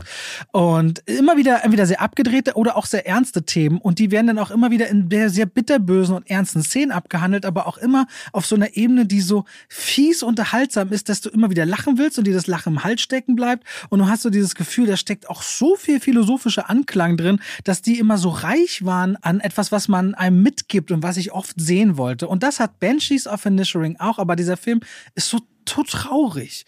Der ist so melancholisch. Der ist so in dieser kargen Landschaft mit so nur Steinmauern auf dieser Insel, wo schon gar nichts ist, verlassen sich auch noch zwei, die eigentlich nur sich hatten. Und eine stellt dann irgendwann mehr oder weniger fest, na, ihr seid ja alle nicht jetzt die hellsten unbedingt. Und das ist wie so in ein tristes Nest, wo sich Tag ein, Tag aus nichts ändert. Auch noch zwei, die irgendwie mal was hatten, zu sehen, wie sie damit sich gegenseitig wehtun, sich zu verlassen. Und ich merkte, ja, also das gibt's ja auch oft im eigenen Leben. Ne? Wie trennst du dich von Menschen, die Ballast werden? Wie mhm. geht man damit um? Oder wie fühlt sich's an, wenn Menschen dir entschwinden und du kannst das gar nicht kommunizieren, warum das ist? Ja, vor allen Dingen, weil es eine Geschichte ja auch darüber ist, er entdeckt ja, dass sein Leben ihn unglücklich macht. Und äh, ein Teil davon, von dieser Entdeckung ist ja, und da wollen wir jetzt, glaube ich, nicht zu viel verraten, weil das gehört so ein bisschen zu der Erzählung der Geschichte, warum die beiden keine Freunde mehr sind. Aber der Grund, finde ich, ist einer, der auch so, so weltlich ist, so, weil wir diesen Punkt alle erreichen gefühlt. Äh, vielleicht nicht jeder, aber ich glaube, ein Großteil kennt so Gedanken, die die Figuren haben in dem Film. Und deswegen wirken die alle sehr nahbar, sehr menschlich.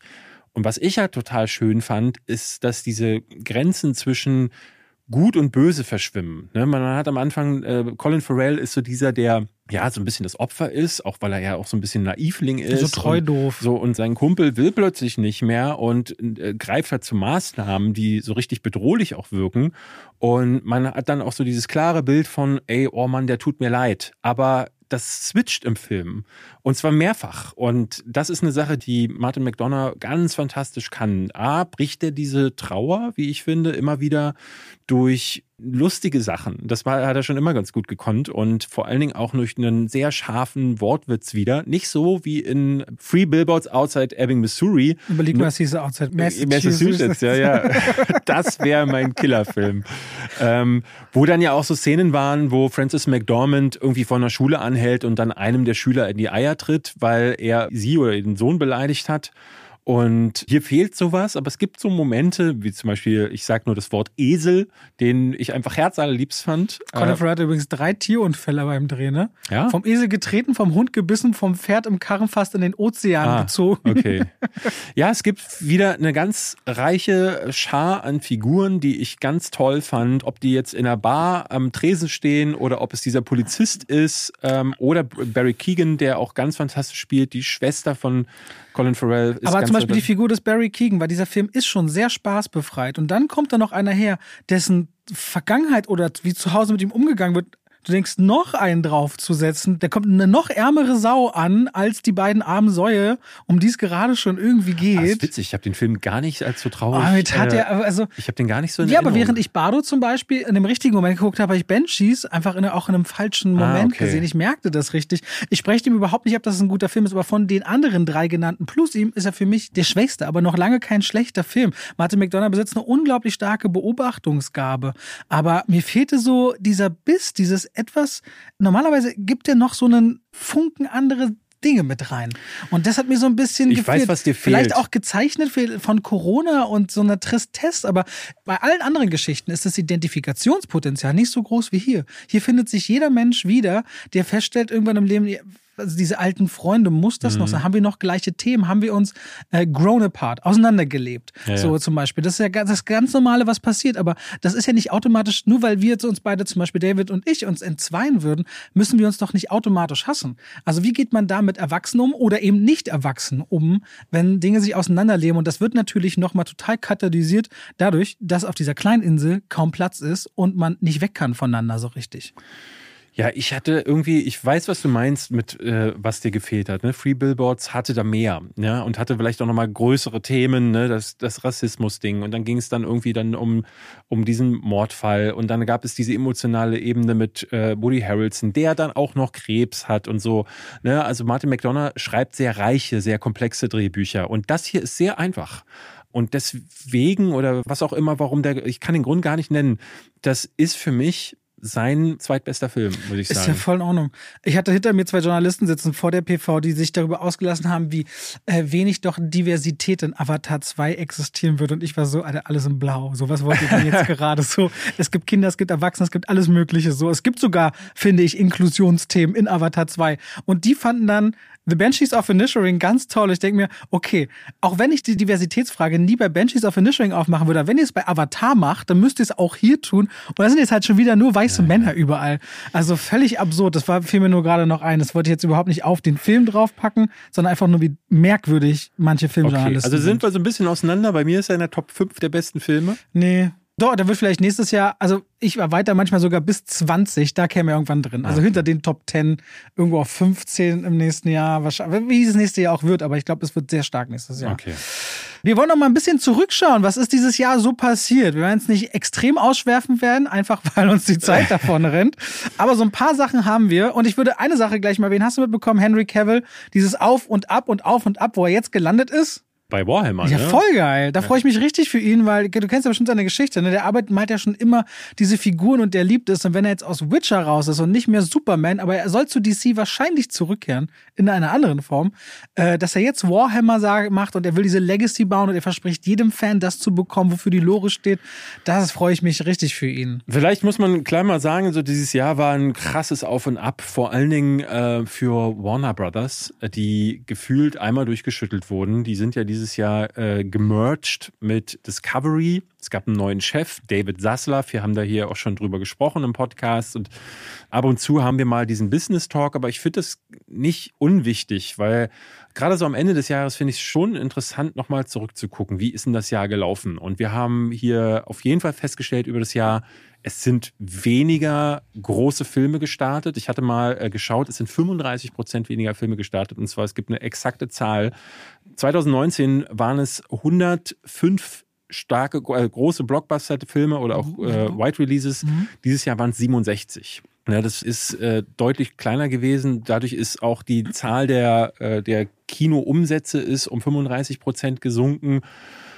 Und ich glaube, ne, das müssen wir, die, die Branche ist gerade so, das merkt man auch, wenn man zum Beispiel, ich habe jetzt beim im Hollywood Reporter, das ist ja eins der großen Branchenmagazine, gab es so einen Artikel, wo auch viele Branchenleute zu Wort gekommen sind, die gerade dicke Schweißperlen auf dem Kopf bekommen. Die sagen so, ey, wie wird das weitergehen? Und äh, machen natürlich so ein bisschen auch, gucken zurück. Und eines der großen Themen war zum Beispiel letztes Jahr. Warner Brothers hat letztes Jahr eine sehr ähm, umstrittene Entscheidung getroffen, nämlich dass sie alle Filme, alle großen Starts werden gleichzeitig auf HBO Max released. Und das ist eine Entscheidung gewesen, die sich bis in dieses Jahr hineingezogen hat. Die hat sie auch Personen gekostet. Also, dass Oppenheimer bei Universal jetzt startet und nicht bei Warner, bei mhm. dem Christopher Nolan ja ewig war, äh, liegt daran, dass man genau. einfach Tenet auf HBO Max rausgebracht hat. Auch Bob Chapek, der ja bis vor kurzem der Chef von Disney war, der war einer, der letztes Jahr unter anderem die Entscheidung getroffen hat, dass so Filme wie Turning Red, wie Luca, Turning Red kam ja dieses Jahr, äh, Luca war letztes Jahr und Soul auch letztes Jahr, dass die auf Verbrechen, Plus, dass man Pixar das antut. Absurd, ne? Und dieses Jahr, braucht man nur mal hinschauen, Lightyear verhältnismäßig gefloppt. Also für Pixar-Verhältnisse war das gar nichts, was die eingespielt haben.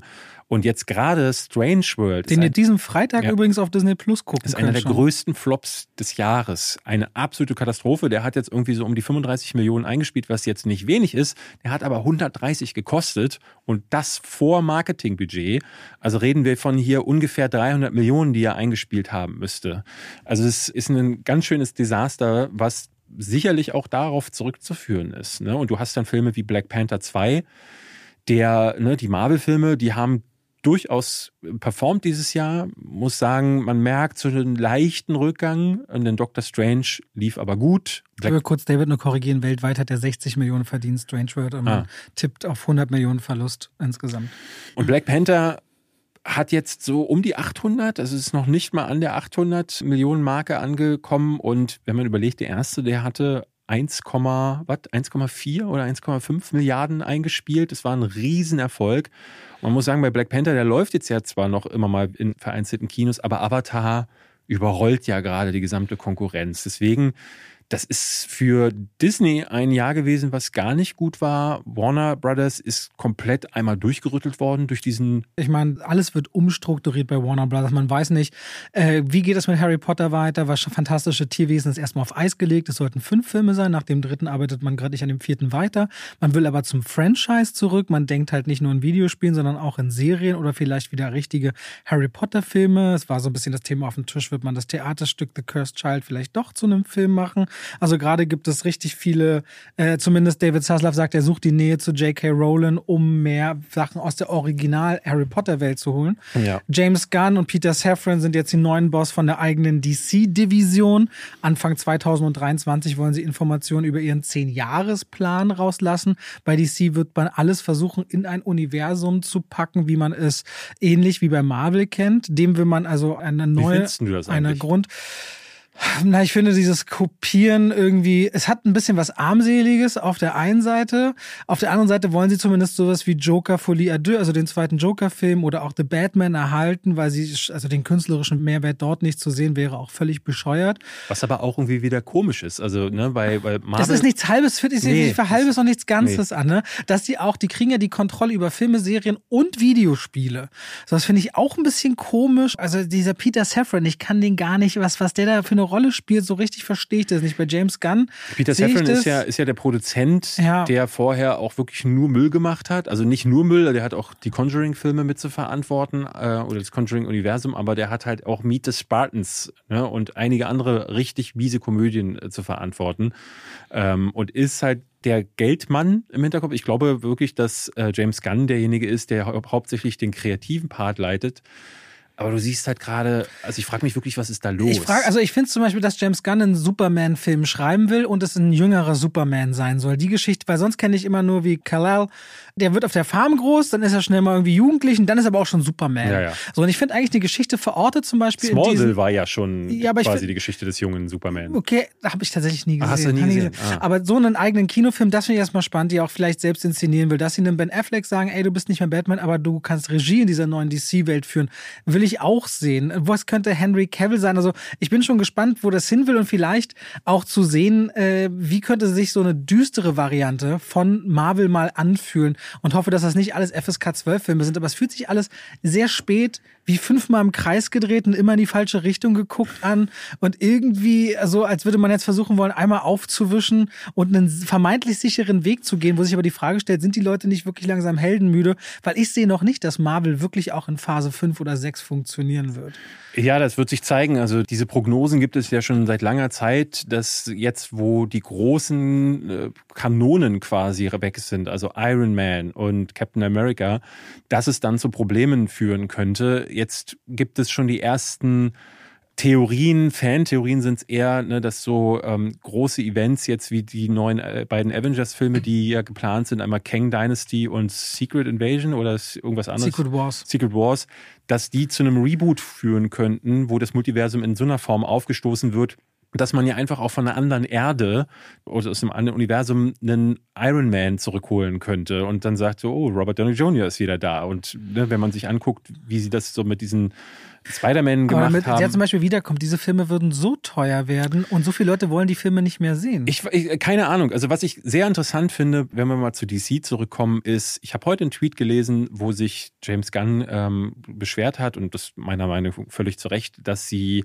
bei Twitter die ganze Zeit harassed werden. Also es gibt die ganze Zeit Feuer gegen James Gunn. Vor allen Dingen jetzt, weil letzte Woche ja bekannt wurde, Henry Cavill ist doch nicht Superman, nachdem erst bekannt gemacht wurde, dass er es ist. Was beide so sind super damit umgegangen, auch in den sozialen Medien, finde ich. Wer meinst du? Henry Cavill, sowohl sein Statement, dass er allen einen guten Weg wünscht, aber auch James Gunn, der gesagt hat, ey, er hat, es gab zu keinem Zeitpunkt irgendwelche Probleme und vor allem, wir hatten ein super Meeting über die Zukunft von Henry Cavill in DC, was er dort werden könnte. Also der scheint ja nicht nicht aus der Welt von DC raus zu sein. Hast du denn mitbekommen, ein bisschen, ähm, es gab ja jetzt ein paar Artikel, die davon gesprochen haben, dass dieses ganze Dilemma eigentlich durch Dwayne Johnson entstanden ist.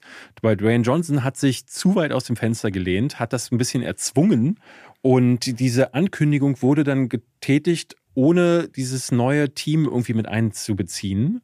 Und die haben halt von vornherein. Dass das möglich ist der hat natürlich eine große Macht oder wird sich durchgesetzt haben. Aber es gab ja diese letzte Woche, ich weiß nicht, ob du das mitbekommen hattest, es gab eine Sache zum Beispiel, da hatte er einen Artikel geteilt von Deadline, vom Deadline-Magazin. Wer er, James Gunn oder der, von Johnson? Dwayne Johnson. Hm. Dwayne Johnson hatte, ähm, nachdem es jetzt irgendwie hieß, dass Aquaman vielleicht der letzte Film sein könnte mit Jason Momoa und irgendwelche Leute dann sagten, der könnte Lobo spielen, eine andere große Figur im DC-Universe, Dann hieß es, Wonder Woman wird nicht weitergeführt werden. Patty Jenkins hat sich dann genötigt gefühlt, öffentlich sich dazu mhm. zu äußern.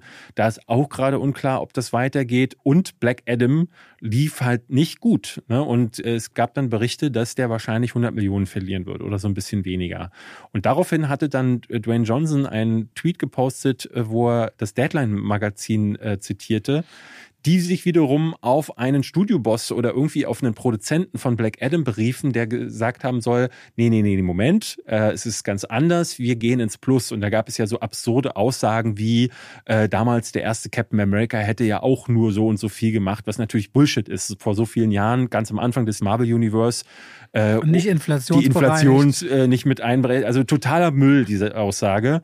Aber jetzt ist herausgekommen, dass Dwayne Johnson das vermutlich geleakt hat. Also es sieht so aus, dass die diese Informationen an das Deadline-Magazin willentlich gestreut haben, damit die einen Artikel, einen Counterpiece machen, weil die Variety hatte, also ein anderes großes Branchenmagazin, hatte vorher geschrieben, dass Black Adam wahrscheinlich Geld verliert und wahrscheinlich kein zweiter Teil deswegen gemacht wird, weil DC da in diesen neuen Plänen keinen Platz viel für zu findet. gefährlich, jemanden so mächtigen ständig damit zu haben, glaube ich. Ja, das ist genau. Und die haben halt keinen Bock auf jemanden, der dann richtig macht, was er will. Ne? Ich bin und gespannt, ob das ein Wendepunkt wird. Ob ich bin auch der gespannt. Fall von Dwayne Johnson das Er hat sich jetzt nicht mehr geäußert, aber es gibt einige Pieces, die mittlerweile, also einige Artikel, die schreiben, dass die willentlich dieses Leak geteilt haben, daraufhin die Deadline diesen Artikel verfasst hat, der nicht korrekt ist und äh, jetzt, wo dann Henry Cavill, also quasi eine Entscheidung, die Dwayne Johnson ja hauptsächlich forciert hat, rückgängig gemacht wurde, ist relativ klar abzusehen, dass auch Black Adam nicht in eine zweite Runde gehen würde. Und er hatte neulich irgendwie nochmal geschrieben, es ist so toxisch, was gerade online passiert. Und ja, das muss man sagen, Fans, aber auch Journalisten stürzen sich regelrecht auf sowas und halten sich daran fest. Aber man muss auch sagen, wenn dann jemand wie er vorher dieses ganze Ding befeuert und von einem neuen Zeitalter fürs DC Universe spricht und man dann das Gefühl hat, Moment, die haben sich mit der Führungsetage gar nicht abgesprochen, denn auf der anderen Seite schmeißen Peter Safran und James Gunn gerade alles um. Es wird sehr spannend zu sehen sein, wie das im nächsten Jahr wird. Aber ich denke, um, weil, um deine Frage ganz kurz mal zu beantworten, ich denke, es wird besser.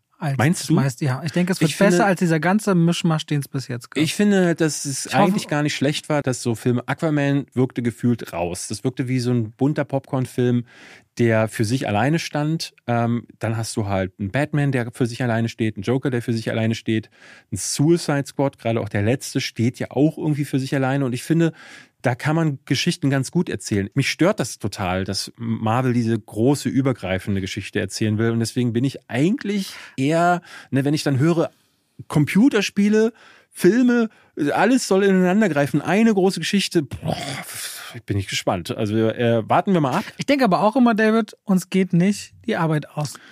Uns geht Muss nicht, ich ehrlich sagen. Ey, uns geht und nicht 2023 und 2024 mal vorausblickend, dieses Jahr, wir hatten viel weniger Blockbuster im Kino, aber wir hatten noch nie so viele Inhalte. Ja. Und man merkt das jedes Jahr. Also wir können uns ja beide kaum retten vor dem, was wir eigentlich sehen müssten. Und unsere, also meine zumindest, Schwelle von das sehe ich jetzt wirklich, muss immer weiter nach oben korrigiert werden, damit ich das noch schaffe zu sehen.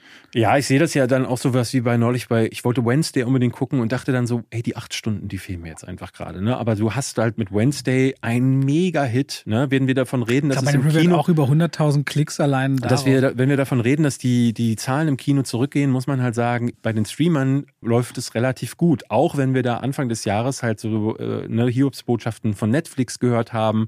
Bei Disney Plus wird sich jetzt zeigen langsam, wie es weitergeht. Aber Amazon hat jetzt gerade angekündigt, dass sie halt in originäre Filme investieren wollen. Eine Milliarde Dollar in äh, Filme, die dann auch im Kino laufen werden. Was ich ganz interessant fand, äh, um mal wieder so ein bisschen zurückzukommen auf nochmal auf dieses Jahresreview. 2021 wurde der Chef von Paramount äh, gefeuert. Jim Giannopoulos hieß der weil die Obrigkeit sagte so, ey, ne, alle anderen machen sich gerade fit für die Streamer. Wir haben zwar dieses Paramount Plus, was jetzt starten soll. Plus. Plus, Entschuldigung. Ich weiß, ich muss das auch extra lernen. ähm, äh, Paramount Plus soll starten, aber die anderen sind da viel fitter und du hängst noch total an diesem Kino-Ding. Dann haben die den gefeuert und einen neuen Boss eingesetzt. So, 2022 sind die Filme, die er zu verantworten hatte, also Jim Giannopoulos, alle gestartet alle Mega-Erfolge. Paramount hatte das stärkste Jahr seit gefühlt immer. Top Gun Maverick, der erfolgreichste Film des Jahres. Äh, du hattest The Lost City, riesen Überraschungshit. Smile, noch größerer Überraschungshit. Jackass Forever ist richtig gut gestartet und Sonic 2 ist richtig gut gelaufen. Das sind alles Filme, die der zu verantworten hatte. Und jetzt hat Paramount angekündigt, dass sie doch wieder ähm, zurückdrehen und sich wieder aufs Kino konzentrieren wollen. Und statt jetzt auf, ne, weil man ging dann davon aus in der Branche, dass die jetzt alles auf Paramount Plus setzen werden. Und da läuft ja einiges auch Exklusives, aber mehr so Serien. Sie wollen sich jetzt wieder auf den Filmmarkt konzentrieren. Und es ist total interessant zu sehen, wie nach Corona die Filmindustrie so durchgerüttelt wurde, dass das ein endloses Hin und Her ist. Erst wird dieses Kinofenster total, also dieses Auswertungsfenster total äh, verringert. Es gab einen Zeitpunkt, wo es vom Kinostart bis zum Release auf den Streamern nur 17 Tage gab. Das soll jetzt wieder auf 45 Tage angehoben werden, wenn es nach einigen Studios geht, aber das ist wirklich irre. Die Aber es passiert was. Es passiert, es passiert viel, was. Ja. Und der Gewinner ist am Ende immer das Publikum, ne? Also ja, was die, Quali die, Qualität. Wir hatten eine Folge, was FAQs angeht. Da ging es darum, ob wir denn nicht irrelevant sein oder uns manchmal fühlen ja. oder immer mehr eine Irrelevanz verschwinden. Es gab kein Jahr in den zwölf Jahren, in denen ich das auf YouTube mache, wo die Relevanz von dem, was wir machen, nämlich letztendlich das Kuratieren, so sehr angewachsen ist. Mhm. Man merkt das in Klicks, man merkt das in Einnahmen, man merkt das an der Menge, finde ich, der Anfragen an Kooperation, sowohl branchenintern als auch branchenextern, als auch die Wahrnehmung von der Wichtigkeit von dem, was man macht. Also ich habe nichts anderes gemacht als jedes Jahr zuvor, aber du merkst, die Leute brauchen anscheinend mehr diese Filter, diese Zuordnung. Was lohnt sich, was lohnt sich nicht? Ich mache es ja erst jetzt zum zweiten Jahr, also anderthalb Jahre und ich habe das jetzt auch gemerkt. Dieses Jahr war ein ständiges Auf und Ab, auch weil man sich ein bisschen adaptieren musste an wie. Aber selbst die Ups, also wenn es bergab geht, merkst du, dass die Peaks, diese Ups, mhm. also wo werden sie aufgefangen, immer höher werden. Ja, ja. Das Kino hatte halt auch so äh, echt ein paar Flops. Banshees of Inisherin, Tar, She-Set. The Fabelmanns ist jetzt noch nicht überall auf der Welt gelaufen, genauso wie Banshees und Tar. Aber Man, Crimes of the Future, also diese ganzen Dramen, Oscar-Sachen, die laufen gefühlt nicht. Also jetzt ein neuer Steven Spielberg-Film. Bardo auch im Kino. Ich meine, es ist so viel. Ja, wollen wir nicht vergessen, ganz kurz, dass dieses Jahr die Oscars so viel Aufmerksamkeit wie noch nie bekommen haben, aber aus ja, den falschen Gründen falschen leider. Gründen, ja. Aber trotzdem gehört es mit zu einem Rückblick. Ja. Dass, äh, wir müssen jetzt nicht ewig über die Ohrfeige von Will Smith reden, aber bemerkenswert, dass er am gleichen Jahr wieder einen Film als Hauptdarsteller veröffentlicht bekommen hat auf Apple TV Plus. Ja. Das hätte man nicht unbedingt gerechnet. Und nächstes Und Jahr gibt es auch wieder einen Host mit Jimmy Fallon. Nee, ja, Jimmy Fallon wird wieder. Die Oscars? Ja, die Oscars haben oh, wir. Jimmy, Jimmy Fallon wird Fallon finde ich aber nicht gut. Der ist zu glatt. Nee, nicht Fallon. Äh, wie heißt der andere? Jimmy, Jimmy Kimmel. Jimmy das Kimmel. funktioniert gut. Ja, Und so ein bisschen noch aus dem letzten Jahr übergeschwappt ist auch die Waffendiskussion am Set dieses Jahr am Anfang des Jahres Stimmt, sehr ja. entbrannt. Es gab den Vorfall am Set von Rust mit Alec Baldwin und dem getöteten Kameramann, Kamerafrau. Kamerafrau. Kamerafrau. Und das ist auch so ein Thema. Waffen an Sets. Aber tatsächlich hat sich dann sehr viel verdichtet auf diese gesamte Superhelden, DC und Streaming-Kino-Variante. Oder hast du jetzt noch Themen, die großartig das Jahr dominierten? Also es gab noch so ein paar Überraschungserfolge. Everything, Everywhere, All at Once. Ganz klar, ja. Äh, war einer der Hits. Elvis ist, ähm, ne, wir mochten den ja beide nicht so richtig. Ja, wird aber durchgereicht in allen Nominierungen gefühlt, die man mhm, so kriegen genau. kann. Äh, Terrifier 2 war, ne, du hast ihn jetzt, glaube ich, nicht gesehen. Ja, aber, aber der hat ja über Crowdfunding von 200.000 Dollar, steht der jetzt schon bei 11 Millionen 11 weltweit. Millionen, das äh, ist irre. Smile gut. hat 17 Millionen gekostet und 216 Millionen eingespielt. Äh, und Barbarian, ein Film, den habe ich hier auch schon mal erwähnt. Der jetzt auch wirklich bald auf Disney Plus Am 28. Kommt. Dezember kommt er. Ah, das muss ich mir Schau dir den unbedingt an. Er hat 4,5 Millionen gekostet und 45 in den USA eingespielt. Bin sehr gespannt, wie der bei den Leuten ankommt und äh, ob du ihn vielleicht auch magst. Ja, das streiche ich. Ich schreibe es mir sofort ein, weil wenn es in meinem Upload-Kalender steht, ja. den ich ja immer drei Wochen im Voraus führe oder vier, dann findet es auch statt. Weißt du, welcher der erfolgreichste Film in Deutschland war? Nein. Minions. Ja, Hätte ich jetzt mal kurz eine Sekunde länger drüber nachgedacht, ja. dann hätte ich es wissen können. Barbarian, weißes Rauschen, da Barbarian Review. So, Schreibe ich Rauschen habe ich immer noch nicht gesagt. Vielleicht ja. Das äh, machen wir dann. Machen wir dann im Januar. Wir haben nämlich, wir nehmen heute Doppelfolge auf und unsere Gästinnen warten, glaube ich, schon ja. langsam. Vielen Dank fürs Reinhören diese Woche und. Ey, guten Rutsch, frohe ja, so. Weihnachten. Wir müssen noch Tschüss sagen. Ja, jetzt. Äh. also schöne Weihnachten. Genießt die Zeit hoffentlich mit den Menschen, auf die ihr Lust habt. Manchmal sind es aber auch die gleichen, mit denen man richtig dolle streitet zu Weihnachten. Weihnachten ist ja auch immer so ein Auf und Ab. Ja. Viel Spaß im Kino, wenn ihr dieses Jahr noch geht und kommt gut ins neue Jahr rein. Dann hören wir uns wieder. Danke, dass ihr uns 2022 so treu wart, mehr geworden seid. Teilweise, wir hatten es bei den Raps gesehen, über 40.000 Minuten uns Leute hören. Es ist ja. wirklich krass. Wir gehören zu den 1% der was weltweit erfolgreichsten, erfolgreichsten Podcasts, Podcasts weltweit. Ja, guck mal an. Ja, Nur aber, wo sind unsere 0,1 Prozent, David? Neue Ziele. Neue, Neue Ziele, Ziele, für 2023. So, liebe Leute, habt wirklich großen Dank für dieses Jahr. Wir mit euch, ihr mit uns und wir hören uns im neuen Jahr. Kommt Gute. Tschüss.